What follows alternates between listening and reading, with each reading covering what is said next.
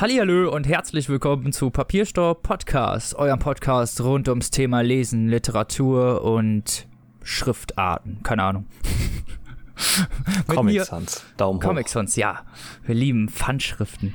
Äh, mit mir, dem Robin, der Esel nennt sich natürlich immer zuerst, und äh, meinem lieben Mitpodcaster Tim. Hallo. Na, wie geht's dir, Tim? Ja, alles bestens. Ja. Und wie geht's dir, Robin? Sehr gut, sehr gut. Was hast du so das gemacht? freut mich. Ich ähm, war in Quedlinburg In und habe meine Quedlinburg. Freundin besucht, ja. Und äh, wir waren, wir haben mal ein bisschen Kunst genossen, Aha. äh, denn in Quedlinburg äh, gibt's eine Dauerausstellung von Lionel Feininger.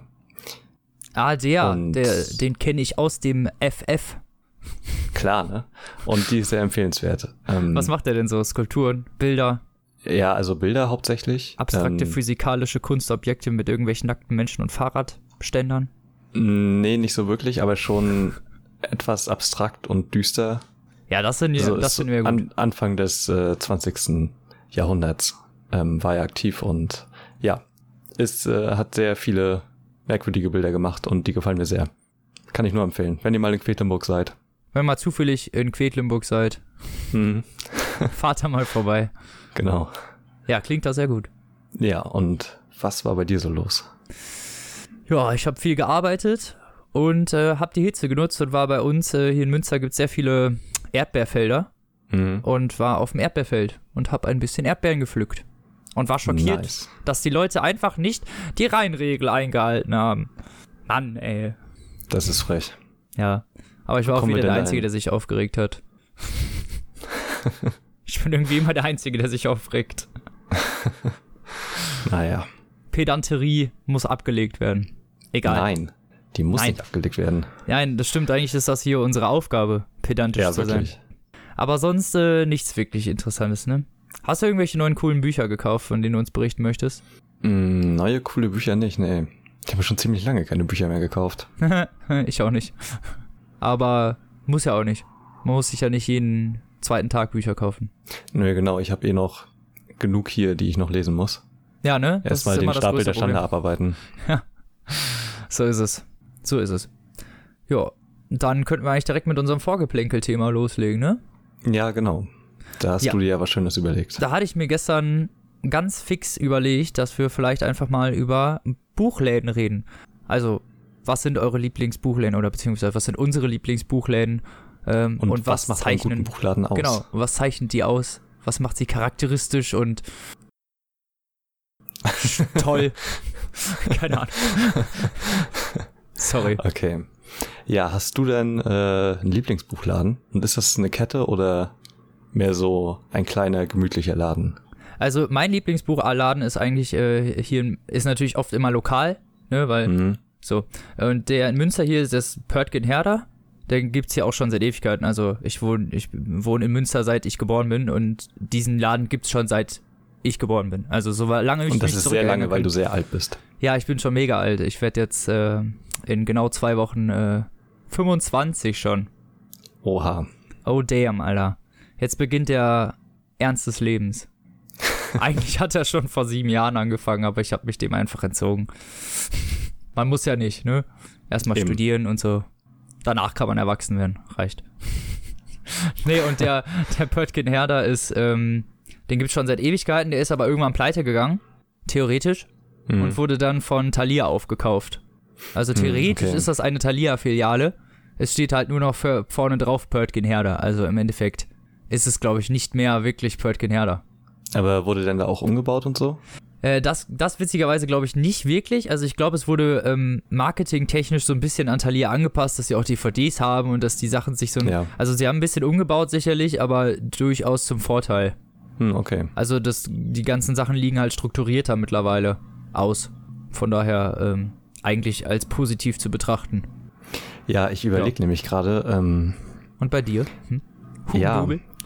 Ja, also schon, weil das ist im Norden halt einfach am meisten, also gibt's halt überall in jeder Großstadt und ich finde, also ich mag Hugendubel auch lieber als Thalia. Ja. Ich find's da, ich weiß nicht, also ich find's da halt irgendwie gemütlicher und Ja, du hast Äh, den Vergleich ja wenigstens. Also bei mir gibt's wirklich nur Thalia und Pörtgen Herder, was auch Thalia ist. ach Also- krass, ihr habt gar nicht Hugendubel. Nein. Wir Okay. haben, glaube ich, noch am Bahnhof PNP Books. Aber das ist ja so, so Zeitschriftenhandel eher. Mhm. Also in Schwerin gibt's halt äh, einen Hugendubel, der über zwei Etagen geht und ziemlich breit gefächert ist so. Hm. Und äh, ja, da habe ich mir halt, als ich noch in Schwerin gewohnt habe, immer die Bücher gekauft und jetzt in Rostock gibt's halt natürlich auch einen Hugendubel. ähm, und ja, also wir haben halt in Schwerin, äh, da gibt's halt im Zentrum direkt ein Einkaufscenter und daneben dran ist halt Hugendubel und im Center drinne ist Thalia. Und darum, also war, man war halt schon öfter in beiden drin und ich weiß nicht, ich mag Hugendubel einfach lieber. Ähm, aber ich muss sagen, als ich das erste Mal in Quedlinburg war, vor zwei Monaten oder so, Ja. nee, es ist glaube ich noch länger her, ähm, Quedlinburg hat richtig viele schöne äh, Buchläden. Und zwar so, So einzelne, so Ja, genau, noch, äh, also viele- Einzel, ein richtiger Einzelhandel noch. ja genau, wo es halt auch viele ähm, gebrauchte Bücher gibt und oder Antiquitätenläden, in denen halt Bücher verkauft werden und sowas. Das ist auch cool. Und das ist natürlich am coolsten. Also Ja. ich habe mich da halt auch erstmal gut mit Büchern eingedeckt. Kann ich mir denken, kaufst du denn lieber gebrauchte Bücher eigentlich? Also, was heißt auch gebraucht? Ne? Es gibt ja auch diese ähm, Mängelexemplare, die sind ja gar nicht wirklich Ja. gebraucht, sondern die sind einfach nur beim Transport beschädigt worden meistens. Ja, oder Druckfehler oder sowas, was halt so banal ist, dafür, dass es dann um die Hälfte reduziert ist. Dann nehme ich die natürlich lieber mit, ja. Ja. Kennt ihr. Mhm. Also bei uns gibt's auch so einen, der heißt wirklich auch Bücheroutlet. Das Problem ist eher, dass der halt wirklich so komplett unstrukturiert ist, ne? Also da fliegt halt alles Ah, okay. irgendwie rum, so ungefähr. Also die sind nach irgend so ein, so ein bisschen nach irgendwas geordnet, aber du findest auch gerne mal ein Fantasy-Buch im Romanzenabteilung oder sowas. Also Mhm. Und dafür finde ich, also teilweise ist es dann doch recht teuer. Es kann natürlich hier einfach an der Stadt liegen, aber dann sollte das Buch irgendwie 12 Euro kosten. Es kostet dann, es hat dann voll die dicken Kratzer überall drin und kostet dann noch 7 Euro. Also Mhm. klar, das ist eine Ersparnis, sicherlich, aber ähm, nicht die Art von Ersparnis, die ich mir dann erwünscht hätte bei so einer Beschädigung. Ja, also ähm, der eine, bei dem einen Buchladen, äh, bei dem wir mal waren, ähm, der Verkäufer war da halt mega cool. Und äh, wir sind dann am nächsten Tag wieder hingegangen und ich habe mir dann halt noch ein paar Bücher von Murakami mitgenommen, weil Ja. ich da gerade nicht genug Geld hatte. Und er hat uns dann noch so verabschiedet mit bis morgen. Und äh, wir haben den jetzt zwischendurch schon öfter mal gesehen. Der war auch bei der Lesung von Shahak Shapira. Ja, Und äh, ja, es ist also natürlich der rennt dann wiederum öfter rum. ja, das ist natürlich cool in der Kleinstadt, ne, wenn man äh, Sich untereinander da halt, genau, und öfter mal Leute wieder sieht und so. Ja, Ähm, das habe ich jetzt aber auch weder in Schwerin noch in Rostock gehabt, weil die Städte halt einfach zu groß sind dafür. klar. Und in Schwerin Versteht, gibt's auch ein paar sich. kleine, nette Buchläden, äh, aber eher so in Nebengassen. Aber da fallen mir jetzt auch nicht so viele ein, eigentlich nur einer. Ja, dann gib mal deinen. Ich weiß Tipp auch nicht, wie der heißt. Ach so. ja, macht ja mal nichts. kurz. Also die Frage, die. Frage ist ja eigentlich, können, können wir ja schon mal kurz erörtern, was macht eigentlich einen guten Buchladen im Endeffekt aus, ne? Also Mhm. ich finde, eine gute Strukturierung ist natürlich irgendwie immer wichtig. Das gi- gilt aber nicht nur für Buchläden, sondern ungefähr für alle Läden. Dass die Struktur Ja. halt irgendwie so ist, dass man sie sich logisch erschließen kann. Und nicht da wie so ein verarmter Hänsel durch die äh, Regale rennt. Ja, es muss schon irgendeine Art von Ordnung haben. Also, wenn es halt nur nach Autoren ist oder halt äh, Genres. Ja, Genres, Ähm. also finde ich, muss schon auf jeden Fall sein. Und teilweise sollten die sich da mal Gedanken machen, welches Genre das ist oder vielleicht das mal nachgucken. Also ich habe zum Beispiel, habe ich ja irgendwann, habe ich bestimmt schon öfter erzählt, dass ich mal der Monstromologe, was ich Mhm. mal in der Halloween-Folge vorgestellt habe, in der Kinderabteilung gefunden habe. In der Kinder-Fantasy-Abteilung. Ja. Und dieses Buch ist relativ hart. Also Mhm. wirklich ganz sicher nicht für Kinder geeignet. Und ja, da war ich schon durchaus schockiert. Aber prinzipiell geht's ja um eine gute Struktur eigentlich, ne? Erstmal. Ja, genau. Also übrigens, äh, der Laden, ich habe ihn gerade gefunden, äh, in Schwerin heißt Ein guter Tag, Literatur und so. Ja, da würde man bestimmt auch reingehen, wenn man Bücher ja, ist Fanat auch, ist wie wir. äh, ist auch ein cooler Laden. Also da kannst halt auch noch einen Kaffee trinken und so und dich in aller Ruhe umgucken. Das so, so soll das sein. Das sind gute Mhm. Buchläden. Ja, ich, was, was ich noch äh, unterstützenswert finde, sind diese, gibt's bei vielen Buchläden, zumindest wo ich jetzt drin war, so kleine Zettelchen von den Verkäufern oder keine ja, Ahnung stimmt. was, Empfehlung. die, genau, ähm, Mhm. wo, ja, sagen wir mal, eine Mini-Rezension eigentlich draufsteht, so, und äh, was kommt, so kurz, was kommt in dem Buch vor, das ist, ne, ein magisches Erlebnis für, keine Ahnung, Mhm. 14- bis äh, 17-Jährige oder sowas. Ne, sowas steht dann da drauf oder keine Ahnung was. So kleine, so kleine Anekdoten irgendwie über dieses Buch oder von, von halt den Verkäufern. Genau, oder Geheimtipps oder so. Ähm, Ja, das genau. mag ich eigentlich auch immer ganz gerne, ja. Weil ich finde, so in dieser Flut von Covern geht das auch irgendwie unter. Also klar, ich kann natürlich jetzt da durchlaufen, einfach mir irgendein Cover suchen, gucken, ob der Klappentext spannend ist und das dann mitnehmen. Aber solche Empfehlungen, äh, finde ich, sind zumindest schon mal für den Käufer eine ziemlich gute, ein guter Ansatzpunkt irgendwie, um mal zu schauen, äh, um nicht direkt selber alles nachgucken zu müssen, weißt du, was ich meine? Sonst muss man mhm. das Buch erst aus dem Regal und selber alles irgendwie nachgucken und durch diese kleinen Kärtchen hat man Nummer eins ein Zeitersparnis und Nummer zwei halt auch irgendwie was Persönliches vom Verkäufer, weil ich meine, wer heutzutage holt sich jetzt wirklich noch einen Buchverkäufer und fragt jetzt so, äh, welches ja, Buch soll ich mir kaufen? Genau, also man guckt da ja eher in der also Regel immer selber jemanden. nach. Hm. Ja, wenn man jetzt jemanden kennt, der einem schon voll die guten Empfehlungen gegeben hat, ja. Aber so prinzipiell fragt man die eigentlich ja nur, wenn man Bücher für jemand anderen kauft. Ja, genau. Eigentlich. Naja. Ja. Hattest du äh, oder kannst du dich noch an Buchladen erinnern, wo du auf irgendeiner Reise warst oder so? der dir in Erinnerung geblieben ist? Das ist oft irgendwie, wenn man dann als Tourist unterwegs ist, ist man ja oft auch selber irgendwie in Touristenplätzen unterwegs. Hm. Und ähm, da gleichen die Bücherläden einen Ei dem anderen, fand ich zumindest. Also ich war schon ich mal in Bücher, ich war einmal in Frankreich in einem Buch, Buchladen, der war so ein bisschen Antiquita, Antiqui, mhm. Tarre, Antiquariat. Alt angehaucht. Ja. und ähm, der war, der war ganz hübsch, aber halt von der Aufmachung her, ne? Also hm. von, vom, vom Flair. Da war aber auch alles unsortiert. Ne? Also war halt nur cool, weil es halt wie so diese, wie man diese charakteristischen Buchläden sich so vorstellt, weißt du, mit so einem alten Buchhändler mhm. da drin, der nicht so ganz weiß, okay, was abgeht cool. und äh, wo die Bücher alle überall rumfliegen und ja, eigentlich du da wirklich den Verkäufer fragen musst nach einem bestimmten Buch, dann rennt der nämlich durch den Laden und gibt dir eins. Mhm. Ja, ich hatte eins in Italien, da war ich, ich weiß nicht mehr, das war irgendein Dorf, ich glaube in Luca war das, also irgendwo in der Toskana und äh, da sind wir halt so durch die Straßen gelaufen und äh, da stand draußen halt ein Schild, da gibt's auch ein Foto von. Ähm, Books and Beer. Ja. Und ich bin da reingegangen und da gab's Bücher und Bier, halt auch völlig äh, chaotisch und so, aber Witzig. das war sehr sympathisch, ja. Ja. Ja, solche Bücherläden finde ich, sind, die müssen irgendwie was haben, so, ne? So, so einen kleinen eigenen Charakter, so. Ja, also auf jeden Fall. Also es ist auch immer cool, wenn es da noch irgendwie Kaffee oder halt irgendwas anderes gibt. Weißt, ja, überhaupt Sitzmöglichkeiten, dass man da vielleicht mhm. auch mal äh, eine halbe Stunde ins Buch reinlesen kann. Ja. Ne, ich meine, jetzt sind wir mal ehrlich, wenn du in, an normalen Tagen, wo normale Menschen, nicht wir als Studenten, sondern normale Menschen, frei haben, ist der Laden überfüllt. Da kannst du mhm. nicht lesen. Da, also, da gibt es zwar Leseplätze und so, aber also ich finde das mega ungemütlich zwischen, keine Ahnung, 30 Leuten zu sitzen, die da äh, rumlaufen und sich da alle unterhalten und keine Ahnung was. Ja, also klar, einem Café ist das natürlich auch so, aber mhm. weißt du, was ich meine, ne? Da ist, ja, ja. ist eine andere Atmosphäre. Aber da muss ich sagen, finde ich Hugendubel eigentlich ganz gut, weil die halt immer ziemlich viele Plätze da haben. So, also dass du dich halt auch mal hinsetzen kannst und dass er selten überfüllt ist. Ja, das ist, das ist wirklich gut. Ja, bei uns Thalia ist jetzt auch nicht so ultra mega überfüllt, aber es ist trotzdem, doch mehr, als man erwarten würde hm. in einem Buchladen. Oh, und und äh, in Schwerin, falls ihr irgendwie mal nach Schwerin fahren solltet, ich kann euch nur den Laden Das Atom ans Herz legen. Das ist, ähm, ist ja so ein Comic- und Manga-Nerd-Store. Ah, okay. Ähm, der halt wunderbar so, ist. Den, der existiert. Karten und sowas, ne? Also Mangas. Also alles. Die verkaufen Figuren Mangas und, und Figuren ja. und äh, Merch so ein, und so halt auch Comics. Comicladen. Genau. Und äh, der existiert halt auch, auch schon ewig. Ich weiß noch, ich habe mir da in der Grundschule, immer wenn ich eine gute Note bekommen habe, ähm, durfte ich mir immer einen Dragon Ball Manga mitnehmen. nice. und dadurch habe ich die jetzt halt auch alle. Das ist Motivation. Ja, auf jeden Fall.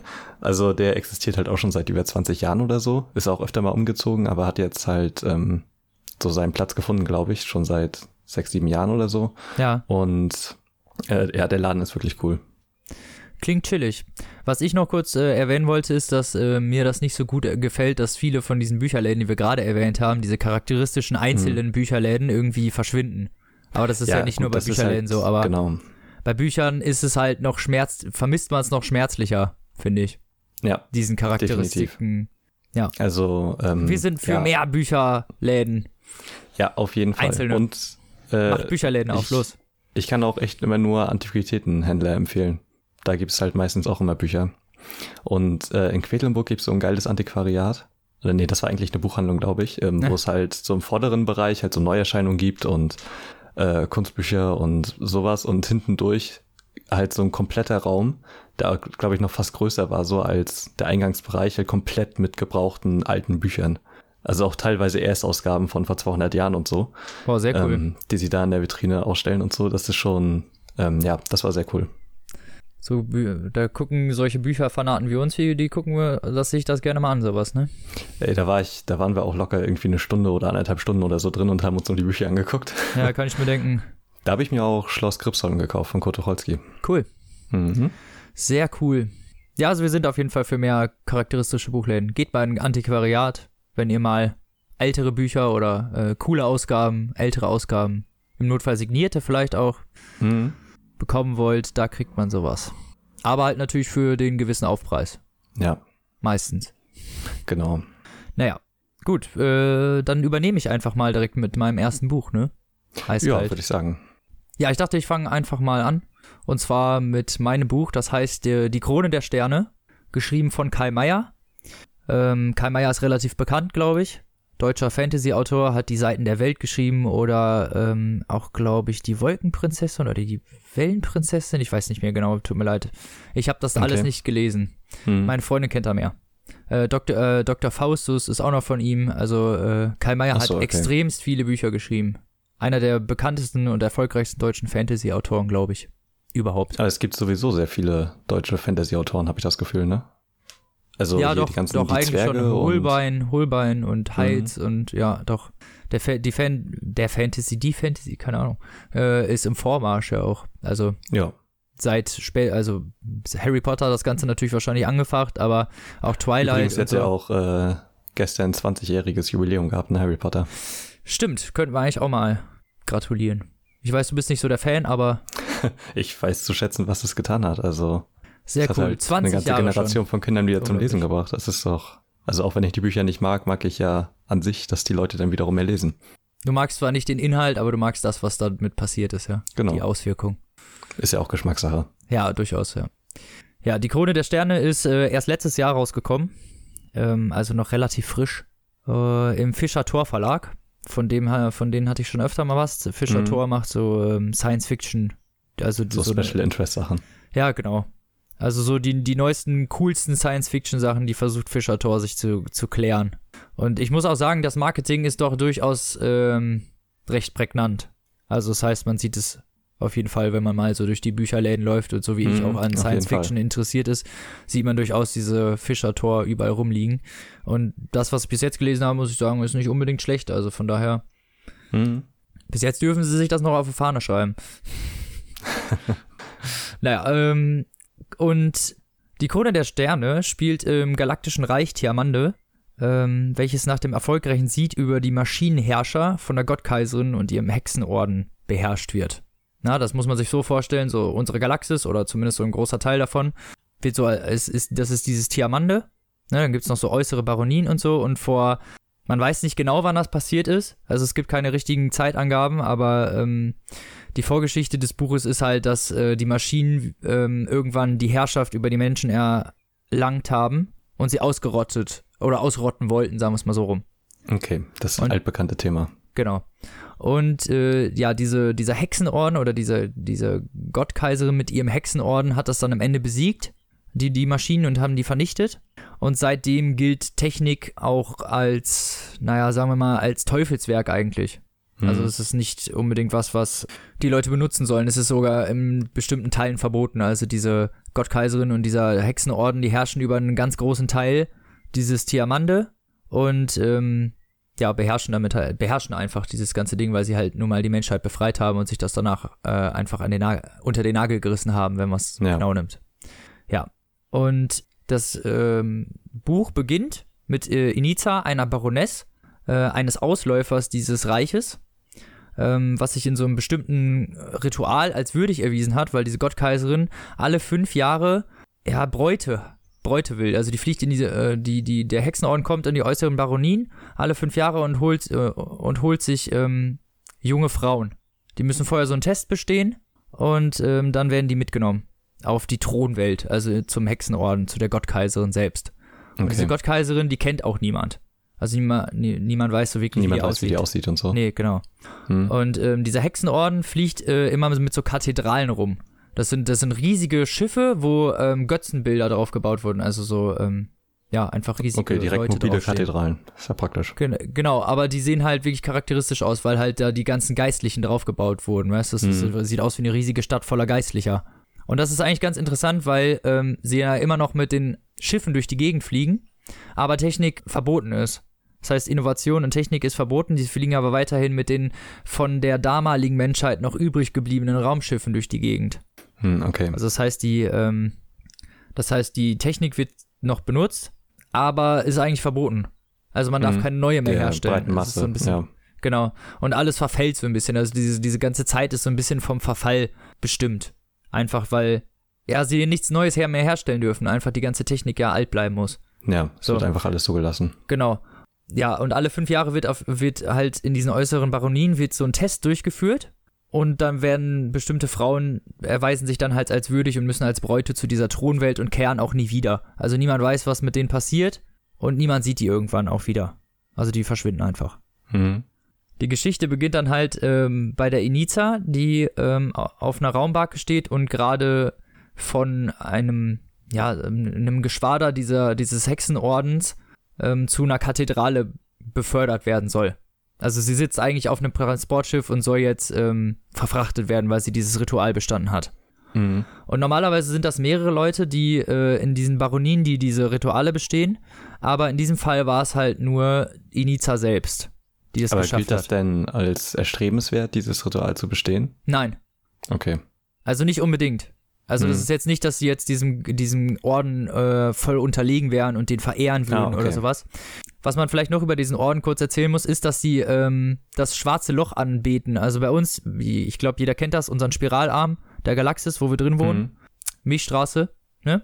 Habe ich schon mal gehört, ja? Habe ich schon mal gehört, ja. Ganz in der Mitte, wer das weiß, äh, ist ein schwarzes Loch, das alles Mhm. reinzieht. Also alle Welten werden langsam in dieses schwarze Loch hineingezogen und dieses schwarze Loch beten die an. Das hat Okay. einen Namen, Kammer, Kammatrasta oder so. Ich weiß es leider nicht mehr ganz genau. Ähm, und das beten die an. Das ist so deren ähm, Gott, wenn man es genau Mhm. Die glauben, dass es so die göttliche, so eine, so eine göttliche Fügung irgendwie hat. So, ja, genau. Und um wieder zur Geschichte zurückzukommen, die Iniza soll halt dann jetzt zu dieser Thronwelt verfrachtet werden und sitzt halt in den Transportbarke in Richtung äh, Kathedrale und wird bewacht von zwei Paladinen. Und da setzt auch jetzt mein Auszug ein. Deshalb ähm, würde ich den jetzt einfach erstmal abspielen. Dann könnt ihr mal selbst hören, was da so passiert und mal so ein bisschen den Sprachstil begutachten. Ja, der wird jetzt hier einmal abgespielt.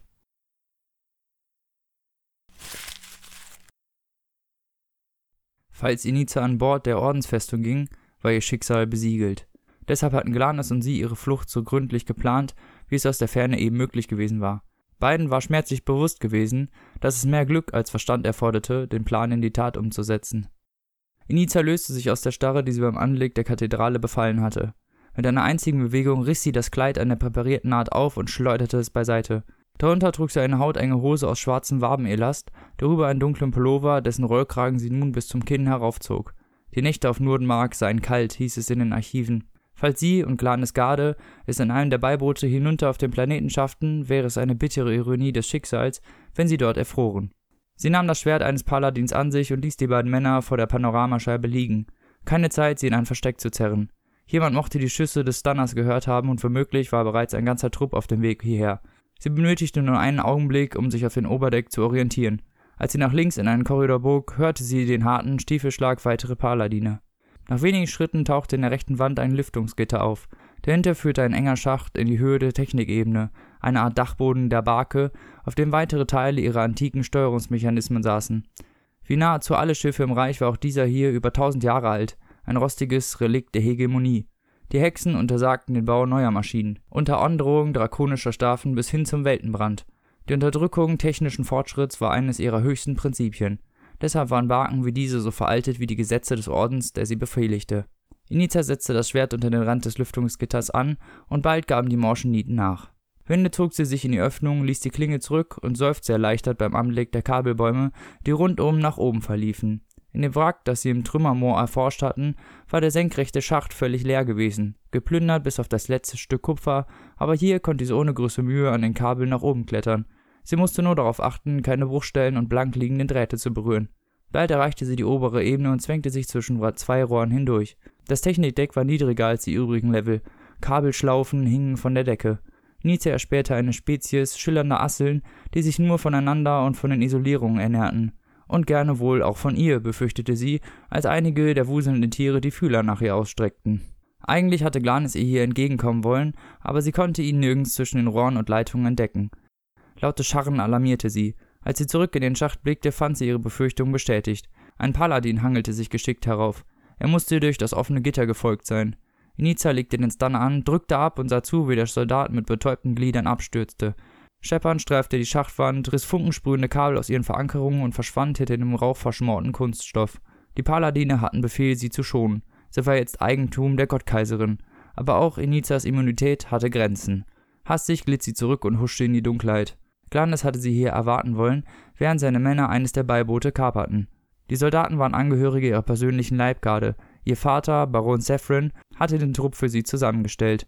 Bis auf Glanes waren sie alle Rekruten, denn niemand hatte Zweifel daran gehabt, dass die Hexen sie auf dem Weg nach Tiamande beseitigen würden.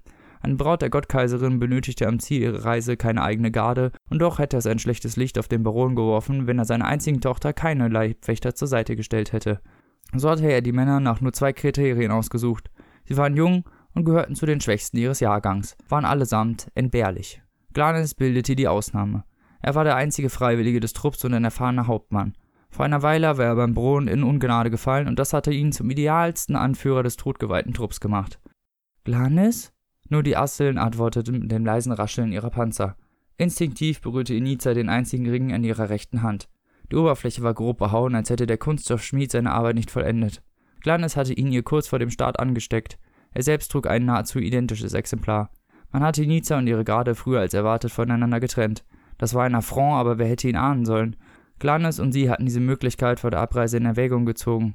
Ich werde tun, was ich kann, um dich zu befreien, hat er gesagt, aber wenn sie mich töten, dann musst du dich allein durchschlagen. Sie hatten beide gewusst, dass Inizas Chancen in diesem Fall gegen Null gingen, denn an Bord der Raumbarke befand sich eine Hundertschaft Paladine. Vor ihr bewegte sich etwas in der Finsternis. Glanis? Da war ein menschlicher Umriss, eine Silhouette zwischen den Kabelsträngen und Rohrleitungen. Sie rechnete damit, Septembras einäugiges Antlitz aus dem Dunkeln auftauchen zu sehen. Die Ordensmutter war für Inizas unversehrte Ankunft auf Diamande verantwortlich. Baroness, flüsterte eine Männerstimme. Eine winzige Lampe leuchtete auf und strahlte ihr direkt ins Gesicht. Sie zielte mit dem Stunner, doch der Mann schlug ihr die Waffe aus der Hand, packte sie grob am Unterarm und zog sie an sich. Sie rannte ihm die andere Faust entgegen und berührte etwas an seinem Kinn, das sich wie eine Vielzahl von Zöpfen anfühlte. Wer immer er war, er trug einen geflochtenen Bart, so lang wie ihre Hand. Baroness, sagte er noch einmal, diesmal schärfer, und dann fast wütend, Iniza Talantis, halt jetzt still! Wer verdammt sind Sie? Er ließ die Lampe fallen und packte ihren anderen Arm. Sie trat nach ihm, bog ihren Oberkörper durch und wollte sich ihm mit aller Kraft entwinden, doch er war stark und augenscheinlich erfahren darin, Frauen zu überwältigen. Sie verabscheute ihn auf Anhieb. Ich will dir nicht wehtun müssen. Angst mischte sich in ihre Wut und das machte sie nur noch zorniger. Wo ist Glanis? Nicht hier, und er wird auch nicht kommen. Als sie sich abermals wehrte, gerieten seine vernarbten Pranken ins Licht und sie sah das Blut an seinen Händen.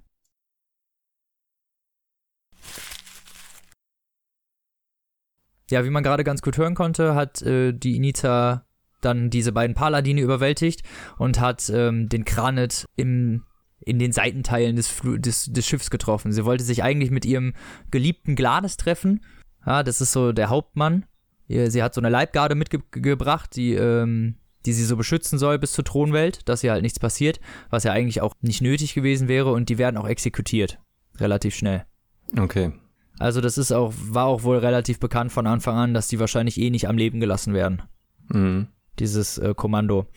Ähm, aber ihr Liebhaber, was auch immer, heimlicher Liebhaber eigentlich, äh, der Hauptmann Glanis hat sich dann halt da bereit erklärt, da mitzukommen.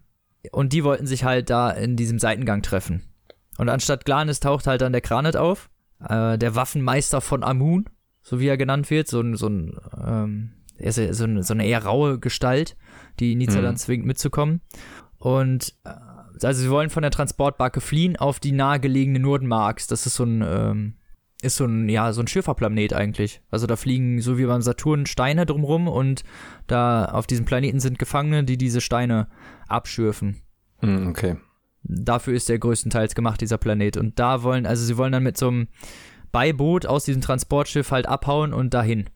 So, und äh, auf der Flucht sozusagen, naja, stellt sich halt raus, oder glaubt Iniza zumindest, dass äh, Kranet den Glanis umgebracht hat. Und naja, er sagt ihr die ganze Zeit, dass er das nicht gemacht hätte, ne? Und sie glaubt ihm natürlich auch nicht. Und als sie dann äh, nach relativ vielen Schwierigkeiten da endlich an ihrem Transportschiff ankommen, liegt Glanis ohnmächtig bzw. gefesselt auf dem Boden. Also er hat ihn doch nicht umgebracht. Hm. Hat ihn irgendwie mitgenommen.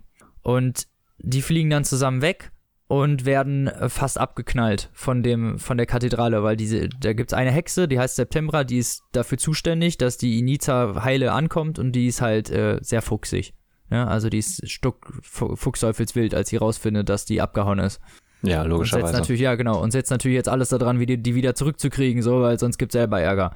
Und naja, die, sie werden dann auf so einer waghalsigen Flucht eigentlich, äh, stürzen sie dann ab über den Norden Marks, über diesen Planeten und bei diesem Absturz verliert Kranet äh, Glanis, also den Hauptmann, äh, aus den Augen. Der fliegt irgendwie aus dem, aus dem Schiff raus, kurz bevor die landen, und ist dann halt nicht mehr aufzutreiben.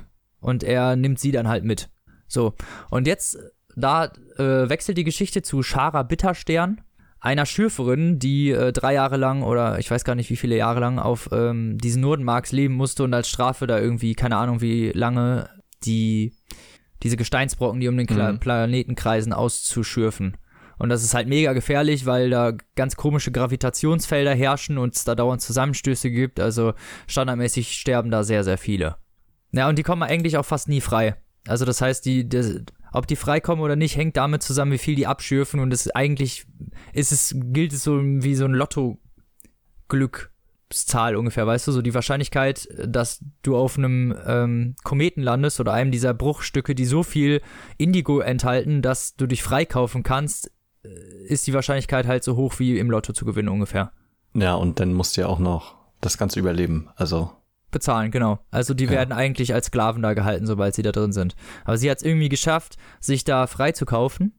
Über keine Ahnung, wie viele Jahre hat sie sich dann endlich da freigekauft. Hm. Und will mit ihrer mit ihrem Schiff der Nachtwärts, das ist ein ähm, sehr ikonisches Schiff, auch im Buch ähm, zeichnerisch abgebildet. Ach cool. Äh, sieht okay. aus wie eine Mondsichel mit einem Gesicht drauf. Hm. Wenn man sich das vielleicht vorstellen kann, weißt du, wie so eine wie so eine Sichel, eine, hm. eine dünne Mondsichel, in deren Mitte das Gesicht ist. Und ja, das ist halt nicht nur sieht's ikonisch aus, sondern hat auch sehr, sehr viele, naja, Hilfsmittel, Gadgets irgendwie, um verschiedensten Arten von gefährlichen Situationen zu entkommen. Also dieses Schiff ist durchaus sehr wertvoll und auch irgendwie ihr Ein und alles. So. Und als sie aus endlich freikommt und zu ihrem Aufseher, was auch immer, geht, erfährt sie, dass der raffgierige Penner ihr Schiff halt verkauft hat. Okay. Und das halt erst vor ein paar Minuten sozusagen, also erst vor ein paar Tagen, also ist noch nicht wirklich lange her. Mhm. Und sie äh, will natürlich ihr Schiff zurückhaben, so, ne? Ja. Und ähm, rastet dann aber ein bisschen aus, sagen wir es mal so, und schneidet dem Typen ein Ohr ab. Ja gut, das kennt man ja aus jedem guten Tarantino-Film. Ja, genau. So. Das Problem ist nur, dass er ja ihre Freilassung bestätigt hat und sie die natürlich sofort wieder zurückzieht. Okay. Und die haben halt, um nicht abzuhauen von diesen Nordenmarks, so einen Sprengkragen um der alle ja, paar Wochen ja. mal neu justiert werden muss. Und sie ist halt gerade so ein paar Tage davon entfernt.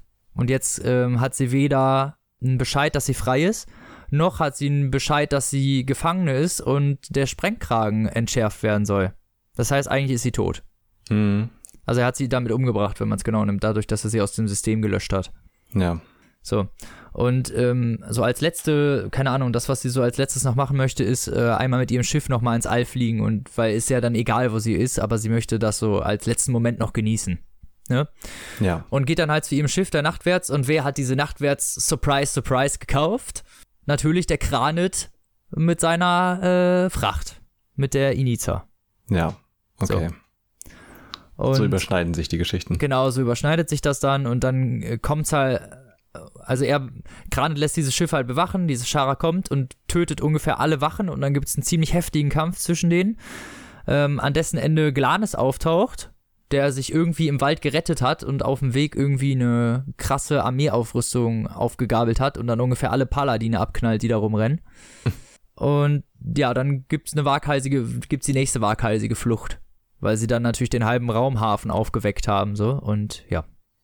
So verläuft sich das Ganze. Also so ist dann dieses, dieses, diese Schiffscrew eigentlich zusammen. Und ähm, das nächste Ziel ist dann halt, ja, den Sprengkragen von Shara entfernen zu lassen, weil es ist im Endeffekt ihr Schiff und sie hat die anderen halt mitgenommen. Und um die anderen mitzunehmen, mussten die ihr versprechen, beziehungsweise Krane, der als einziger weiß oder jemanden kennt, der diesen Sprengkragen entfernen könnte, dass er das macht halt, ne? Hm, ja, Damit sie mitfliegen dürfen. Sonst hätte Hm. sie sie zurückgelassen. So, und das ist halt eigentlich dann deren nächste große Mission. So, und das ist eigentlich auch schon das, was ich über die Geschichte äh, so im Ganzen erzählen wollte. Weil mehr darf ich eigentlich nicht erzählen, sonst wird's äh, zu. Ja, Sonst erzähle ich einfach zu viel. aber es hört sich schon eigentlich auch. äh, ziemlich gut an. Ja, ist wirklich ganz cool. Ähm, die Charaktere vor allen Dingen, also jetzt komme ich mal zu meinem, was fand ich positiv, negativ und so. Mhm. Ähm, der Einstieg fand ich war sehr profan und teilweise irgendwie ein bisschen klischeehaft fast. So, ne, Iniza und ihr Hauptmann Glanis, der natürlich Ja. dann irgendwie auch so ihr Geliebter ist und so, ne? Also doch schon durchaus sehr, sehr klischeehaft, aber nicht schlecht irgendwie umgesetzt. Also die, die Basis mag, mag vielleicht irgendwie so ein bisschen profan wirken, aber die Umsetzung ist durchaus, äh, also brilliert durchaus. Mhm. Ne, der Sprachstil ist ähm, fluent, an den richtigen Stellen beschreibend. Also es ist eine, eine gute Kombo aus äh, Aktion und Beschreibung, sodass du nie irgendwie das Gefühl hast, dass jetzt eins zu kurz kommt. Du kannst dir immer gut vorstellen, wo du bist und äh, es geht halt immer gut voran.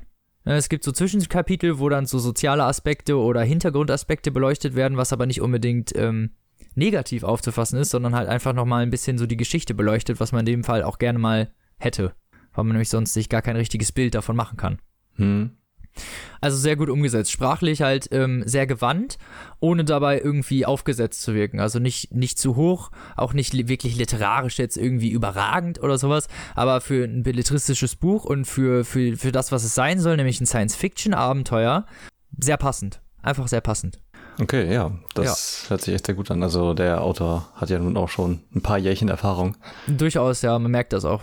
Ähm, und also auch vor allem bei- an den Charak- Charakteren irgendwie, die wirken irgendwie schlüssig, die haben auch alle irgendwie ein bisschen was, was Persönliches, alles, was sie so ein bisschen ausmacht. Und das ist jetzt nicht irgendwas, was ich auf jeder Milchtüten-Adverb lesen kann. Weißt du, was ich meine? Also es ist Mhm. kein, kein, keine Abziehbildchen eines, eines Charakters, sondern die sind alle, haben alle irgendwie so ein bisschen Persönlichkeit und reagieren alle irgendwie auch, äh, ja, darauf hin.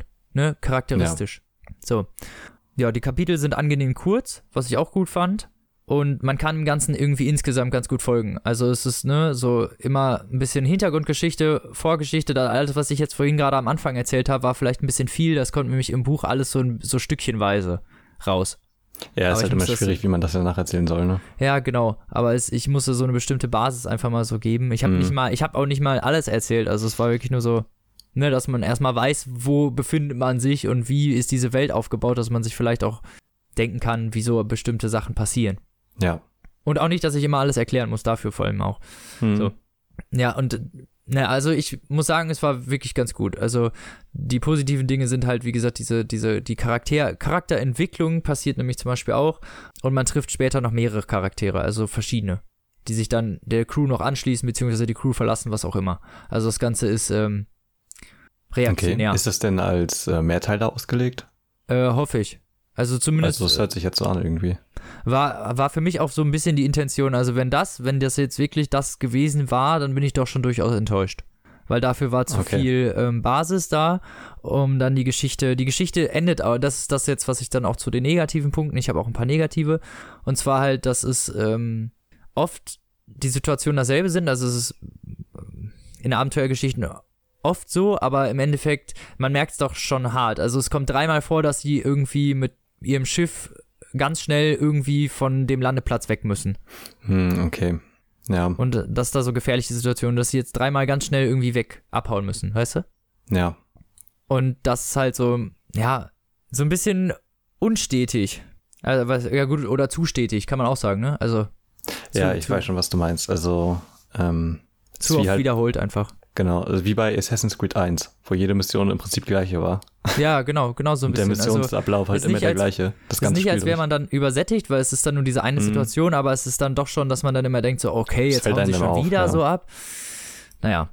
Ja, und das äh, war es eigentlich auch schon mit meinen negativen Punkten. Also wirklich negative Punkte habe ich sonst gar nicht. Also die Charakterentwicklung ist toll, die Charakter, Charaktere, Charaktere an sich sind gut und die Geschichte bleibt halt vor allem spannend. dauerhaft eigentlich. Mhm. Und das ist, finde ich, das, was äh, ein gutes Buch ausmachen soll. Und deswegen würde ich das auch jedem empfehlen, mal zu lesen. Also macht Spaß, Ja. ist so ein, halt so ein relativ schnelles, durchgelesenes, obwohl es 650 Seiten hat. Okay, Ähm, das ein- wollte ich jetzt noch fragen. Ja, es hat sich, also es ist ein bisschen dicker, aber es ist, äh, liest sich doch relativ schnell irgendwie durch. Das ist auch immer ein gutes Zeichen. Ja, sehr gut. So, eine- also wirklich eine sehr gute Grundlage für so eine Abenteuergeschichte. Also wer Lust auf eine Abenteuergeschichte hat mit, man muss auch nicht so ultra viel nachdenken, ne? Also es ist jetzt nicht, habe ich ja schon erzählt, nichts li- literarisch Hochtrabendes. Für, also für abends mal so eine halbe Stunde vorm Schlafen gehen ist das perfekt. Mhm. Kann man sich auf jeden Fall äh, mal kaufen. Kostet, glaube ich, 12 Euro. Ist äh, so in so einer broschierten Version im Moment noch erhältlich. Bei Fischer Tor habe ich erzählt. Ja, kann ich auf jeden Fall empfehlen. Und ja, dann, das hört sich doch sehr gut an. durchaus. Und dann gebe ich äh, an dich weiter. Ja, ich ähm, habe was völlig anderes. Und zwar ähm, das Buch Betty, Protokoll ähm, einer Kinderpsychotherapie. Ähm, das wurde geschrieben von Anneliese Ude Pestel, die äh, ja Kinder und äh. Jugend, danke, Äh, die ist äh, Kinder- und Jugendpsychotherapeutin und hat mich gewundert. Also ich habe hier gerade die Wikipedia-Seite von ihr offen und das Buch ist äh, 1978 das erste Mal erschienen und äh, sie ist Jahrgang 1921 und lebt Okay. auch noch. Also sie hat das ungefähr 50 Jahre bevor es dann wirklich rausgekommen ist, schon geschrieben, oder was? Äh, nee, nee, also das äh, ist halt auch 78, glaube ich, passiert oder so in dem Zeitraum, aber äh, so. wundert mich nur, dass sie halt so alt ist. Ach so, Ähm, sie ist einfach nur schon 1921 geboren. Genau. Ach so. Und, Ja, aber das ist ja ähm, 50. 50 ist ja heutzutage die Mitte des Lebens. Ja, da, da war sie 50, aber heute, Ach so. weißt Ja, gut, Also, heute, ähm, also ja, gut, heute ist natürlich wirklich schon Genau. Respekt. Und ja, sie hat in ihrer Karriere halt vier Bücher geschrieben. Und Man soll es ja nicht übertreiben. Genau, und äh, Betty war halt das erste. Und ja, ist im Prinzip ein Klassiker äh, zum Thema Kindertherapie. Ähm, denn in dem Buch geht's halt um, also es ist ein komplett realer Fall, der komplett so protokolliert wurde und so. Und ja, es geht halt, also es fängt damit an äh, mit einem Elterngespräch mit den Eltern von Betty und natürlich die Namen wurden halt geändert, logischerweise, Ja, ja, aber klar. ansonsten ist alles ähm, genauso Basiert alles auf. Fakten. Mhm. Und also sie hat halt alles genauestens protokolliert und ist halt jede Stunde und so ist halt genauso äh, abgelaufen, wie sie es denn da beschreibt. Und ähm, ja, die Eltern kommen zu ihr hin und äh, die wohnt, genau, die hat ihre Praxis in Hamburg gehabt Ja. und äh, die Eltern kommen außerhalb von Hamburg und ja, haben halt krasse Probleme mit ihrer Tochter. Die ähm, ist halt sehr widerspenstig und hat äh, große Probleme mit Angst und zeigt halt viele neurotische Verhaltensweisen auf. Ja. Und ähm, ja, da, also direkt am Anfang stellt sich dann schon heraus, dass natürlich die Eltern halt auch wiederum Probleme haben, gerade die Mutter mit ihrer Tochter. Und die Mutter hatte halt schwerwiegende äh, Probleme in ihrer Kindheit, weshalb sie ja Schwierigkeiten hat äh, mit Mädchen, so generell. Also halt auch im Kindesalter. Ach so. Äh, weil sie in der Grundschule halt so traumatische Erfahrungen gemacht hat. Okay. Und äh, deswegen wahrscheinlich halt auch Probleme mit ihrer Komisch, Tochter hat. komisch auf ihre Tochter selber reagiert, Mhm. obwohl sie es gar nicht selber möchte, ne? Genau. Das ist ja das Krasse an Psychologie irgendwie auch Ja, oft. auf jeden Fall. Also es ist halt, es ist halt echt beängstigend. Also und ja, dann geht's im Prinzip auch schon.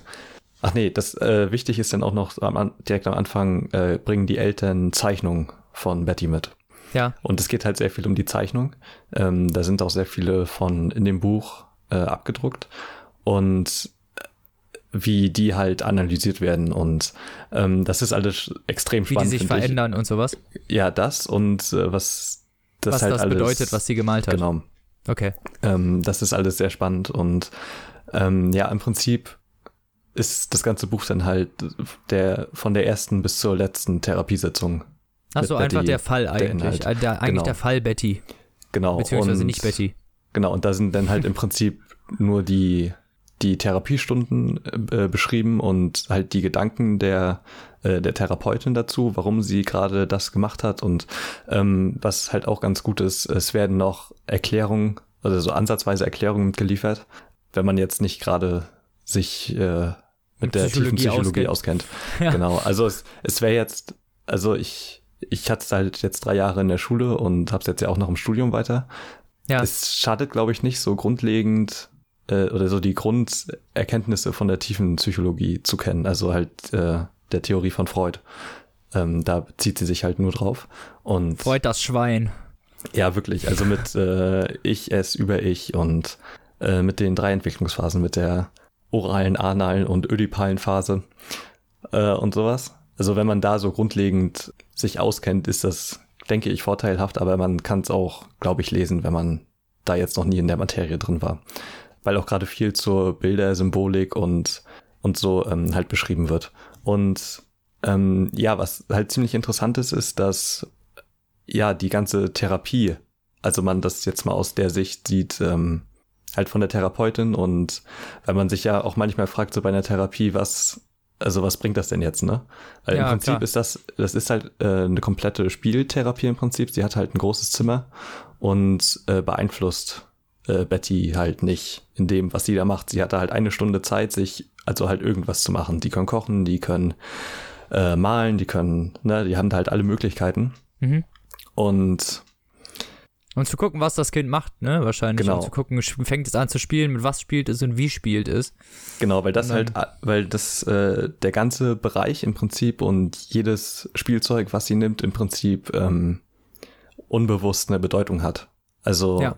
Also natürlich sieht man, also das sieht man dann halt auch in ihren Zeichnungen. Es geht halt viel um, äh, ja, um Ängste. Also sie hat halt Angst vor Fremden, sie hat Angst vor Augen, vor bösen Augen, die sie angucken, Okay. vor Männern, vor ähm, vor sehr vielen Sachen einfach und ähm, Das ist ja die Ja, Frage, wie sich sowas entwickelt hat eigentlich, ne? Weil das kommt normalerweise ja nicht von ungefähr. Nee, genau. Und ähm, das wird alles ziemlich nachvollziehbar beschrieben, finde ich. Also, ähm, das und was hat ist die Prämisse des Buches? Es waren die Eltern? Bestimmt. Ja, also natürlich haben die Eltern Einfluss darauf gehabt. Sie hatte halt auch Einfluss und äh, da ist ja keiner von auszuschließen. Nein, ne? Also nein. sowohl nicht äh, sie als auch ähm, die Eltern. Also halt Aber die äh, Eltern gerade- können ja noch mehr über ihre eigenen Entscheidungen ja, zurückdenken es- oder beziehungsweise halt äh, bewerten ihre eigenen Entscheidungen im Gegensatz zum Kind, ne? Ja, das ist halt äh, auch schwierig, gerade äh, zur Mutter. Also es gibt dann natürlich auch noch Mutter- und ein Vatergespräch, getrennt voneinander und Ja, ja. Ähm, Muss ja. da ja kommt halt schon zum Vorschein, dass ähm, also es ist halt, man denkt halt, dass man es als Erwachsener da einfacher hat, aber hat man es im Prinzip auch nicht, weil man halt auch nur, wenn man halt ungelöste Konflikte hat ähm, in der frühen Kindheit, Auch situationär handelt oft, ne? genau Nicht unbedingt äh, nachgedacht oder, ja, oder beziehungsweise man denkt, dass man das denn getan hat, aber äh, hat, man Ja. hat es halt trotzdem nicht getan, weil man es Ja. halt unbewusst trotzdem nicht ändern kann. Ne? Und das Unbewusste Ja, gut, halt, das ganze recht, Handeln ja, halt oder im Prinzip die Triebe halt ähm, Bei der Therapie geht es ja normalerweise auch niema- nicht dazu, darum, jemandem zu Schuld zuzuweisen, weil irgendwer verkorkst ist. Ja, genau. Also, weil jeder halt im Prinzip verkorkst ist. Ja, das sowieso. Auf einem bestimmten Grad. Da ist nur die Frage des Grades wieder wichtig. genau, und alles halt ähm, auf die äh, Trieblehre bezogen wird und halt komplett äh, quasi nach Lehrbuch, ähm, was Freud betrifft. Und das wird da alles angewandt und das ist, ich finde das halt, oder ich habe das so empfunden, dass es halt schon sehr nachvollziehbar ist und einfach interessant zu sehen, wie viel Psychologie halt bewirken kann. Ähm, Ja. Obwohl man, also die Therapeutin halt selten äh, aktiv wird. Also sie äh, lässt Also sie- Betty halt im Prinzip einfach sein. Sie Und- greift nicht wirklich ein oder sagt ihr irgendwie nah, also sie führt kein richtiges Gespräch mit ihr oder was. Ja, schon. Also die unterhalten sich natürlich Aber auch ohne, und so, um sie zu manipulieren. genau, oder- das eben äh, genau das läuft halt weg, um genau entschlüsseln zu können, was sie unbewusst äh, versucht zu verdrängen oder halt die Abwehrmechanismen ähm, zu entschlüsseln und dann halt wiederum nicht das Symptom, sondern die Ursache zu behandeln, weil Ja. ja, ihr halt, also Betty jetzt in dem Fall das Urvertrauen fehlt und da alles halt ein bisschen zu schnell äh, und zu lieblos äh, in ihrer frühen Entwicklung äh, geschehen Ja. ist. Und also es ist halt im Prinzip eine super, ein super Anwendungsbeispiel für die Tiefenpsychologie nach Freud. Also wirklich, wenn, wenn man sich halt mal die Trieblehre durchliest oder halt auch das Ich, das Es, das Über-Ich und so, das macht schon alles erstaunlich viel Sinn. Also als wir das in der Schule hatten und wir hatten da natürlich auch Fallbeispiele und so, aber das, also das wirkte halt eher wie so ein theoretisches Konstrukt, um halt den Menschen an sich zu erklären. Ja, aber nicht, Aber als würde es wirklich Sinn machen, wenn man es dann wirklich Genau. versucht. Aber, Aber, es wenn man funktioniert. Genau, aber wenn man es denn so liest und so, das macht halt alles erstaunlich viel Sinn. Und äh, Ja, kann ich mir durchaus. Ist, ist es denn, hat es denn ein Happy End sozusagen wenigstens? ähm, ja, hat es. Also, Ja. es, also das Interessanteste ist natürlich, wenn, also der Anfang und der Mittelteil quasi, wo sie sich halt im Extrem befindet, ihrer Negativität quasi und dann halt gerade im Aufbruch ähm, hin zum Positiven. Ah, okay. Ähm, das ist halt alles sehr spannend. Es gibt sogar ähm, im Buch eine Stelle, wo die Autorin auch hinschreibt, ähm, ab jetzt äh, gab es nur noch viele Wiederholungen und so in der Therapie und sie hat jetzt vieles ausgelassen, ähm, Ja, okay. nur halt noch die äh, signifikanten Ereignisse niedergeschrieben für das Buch. Und Aber ist cool so als Fallbeispiel, um mal zu gucken, wie dann Psychologie in der Praxis funktioniert oder was. Genau, also es ist halt wirklich nachvollziehbar und ähm, ohne großen Fachjargon beschrieben, also beziehungsweise es wird halt auch alles erklärt, gerade äh, was die Symbolik der Bilder betrifft und es ist nicht dick, es hat 176 Seiten. Boah, das kann man sich aber auf jeden Fall mal geben. Ja, denke ich halt auch. Es kostet äh, 8,90 Euro bei Amazon und ist im deutschen Taschenbuchverlag erschienen. Okay. Ähm, Nimmt man doch, oder?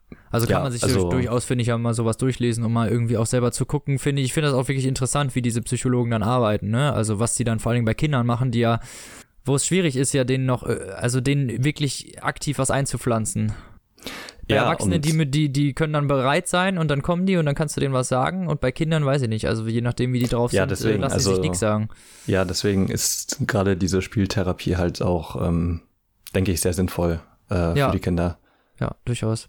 weil sie da halt nicht direkt mit den Ängsten und all dem konfrontiert werden und das dann halt so halt unbewusst ausleben können. Einfach, gerade wenn ihnen was in der frühen Entwicklungsphase gefehlt hat, was bei Betty so ist.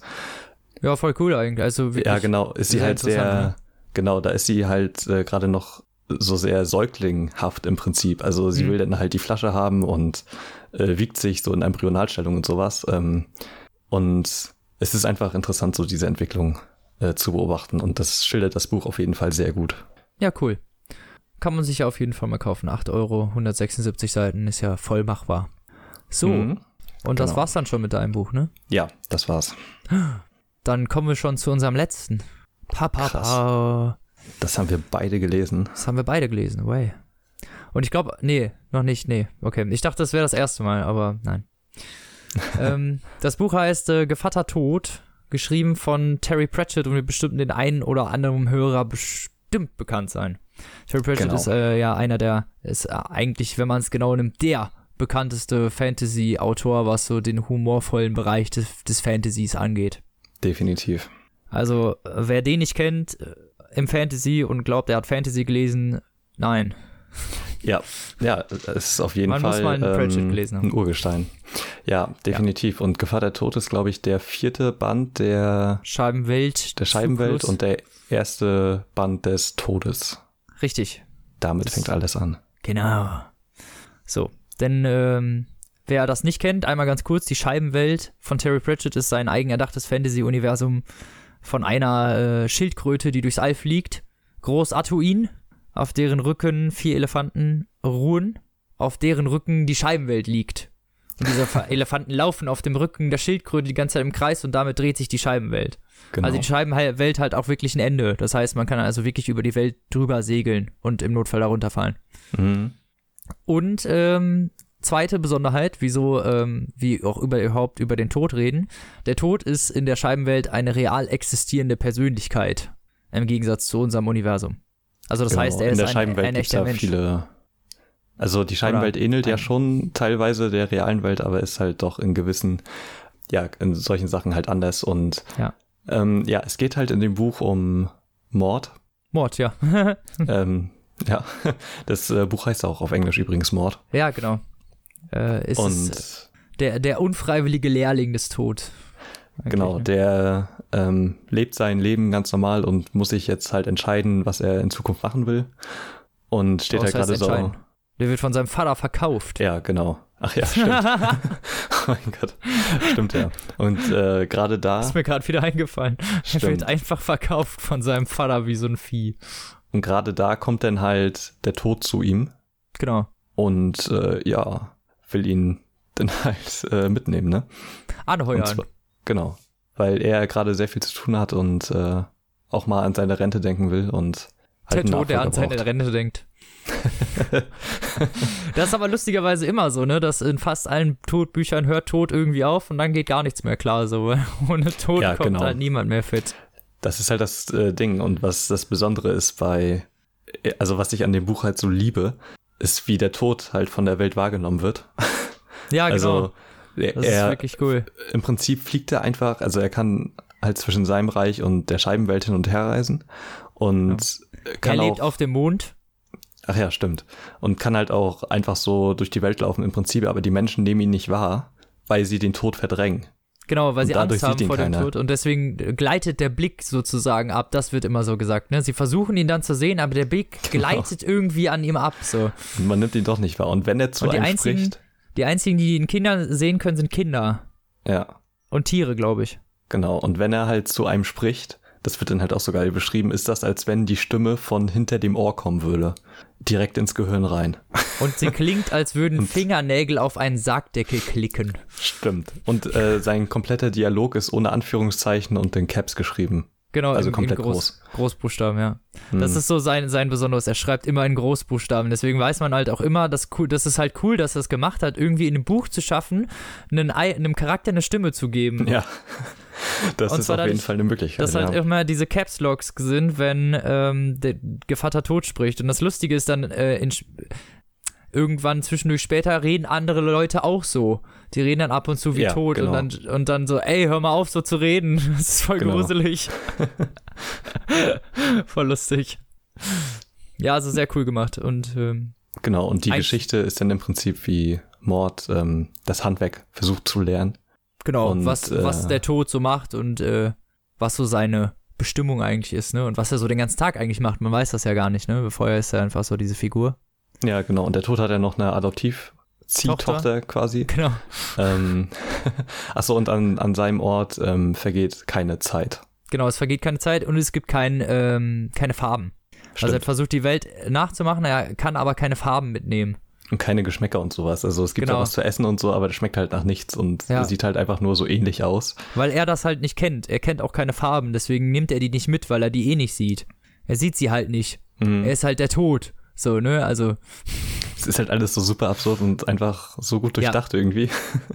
ja, und der nimmt dann irgendwie, glaube ich, auch die Seelen mit und schmeißt sie irgendwie äh, in die Sonne oder so. Ich weiß nicht mehr genau, was er damit macht. Das ist Was auf er jeden mit den Fall. Seelen macht, weiß ich auch nicht mehr. Aber es gibt halt seinen großen Raum, wo die Sanduhren drin sind, die Genau, halt die anzeigen, wie Sanduhren. viel Lebenszeit und die noch jemand Chroniken. hat. Genau, Und man sieht dann natürlich auch, Chroniken. wie, wie tote Leute dann überführt werden und so. Und ähm, das sind alles so absurd lustige Situationen irgendwie. Ja, genau, zum Beispiel einer, der immer wieder reinkarniert wird, das finde ich auch lustig, der dann schon Mhm. wartet auf ihn und so, Junge, du bist ganz schön spät heute, so, Alter, ich warte schon seit fünf Minuten auf dich, so, ich will mal langsam loslegen mit meinem neuen Leben.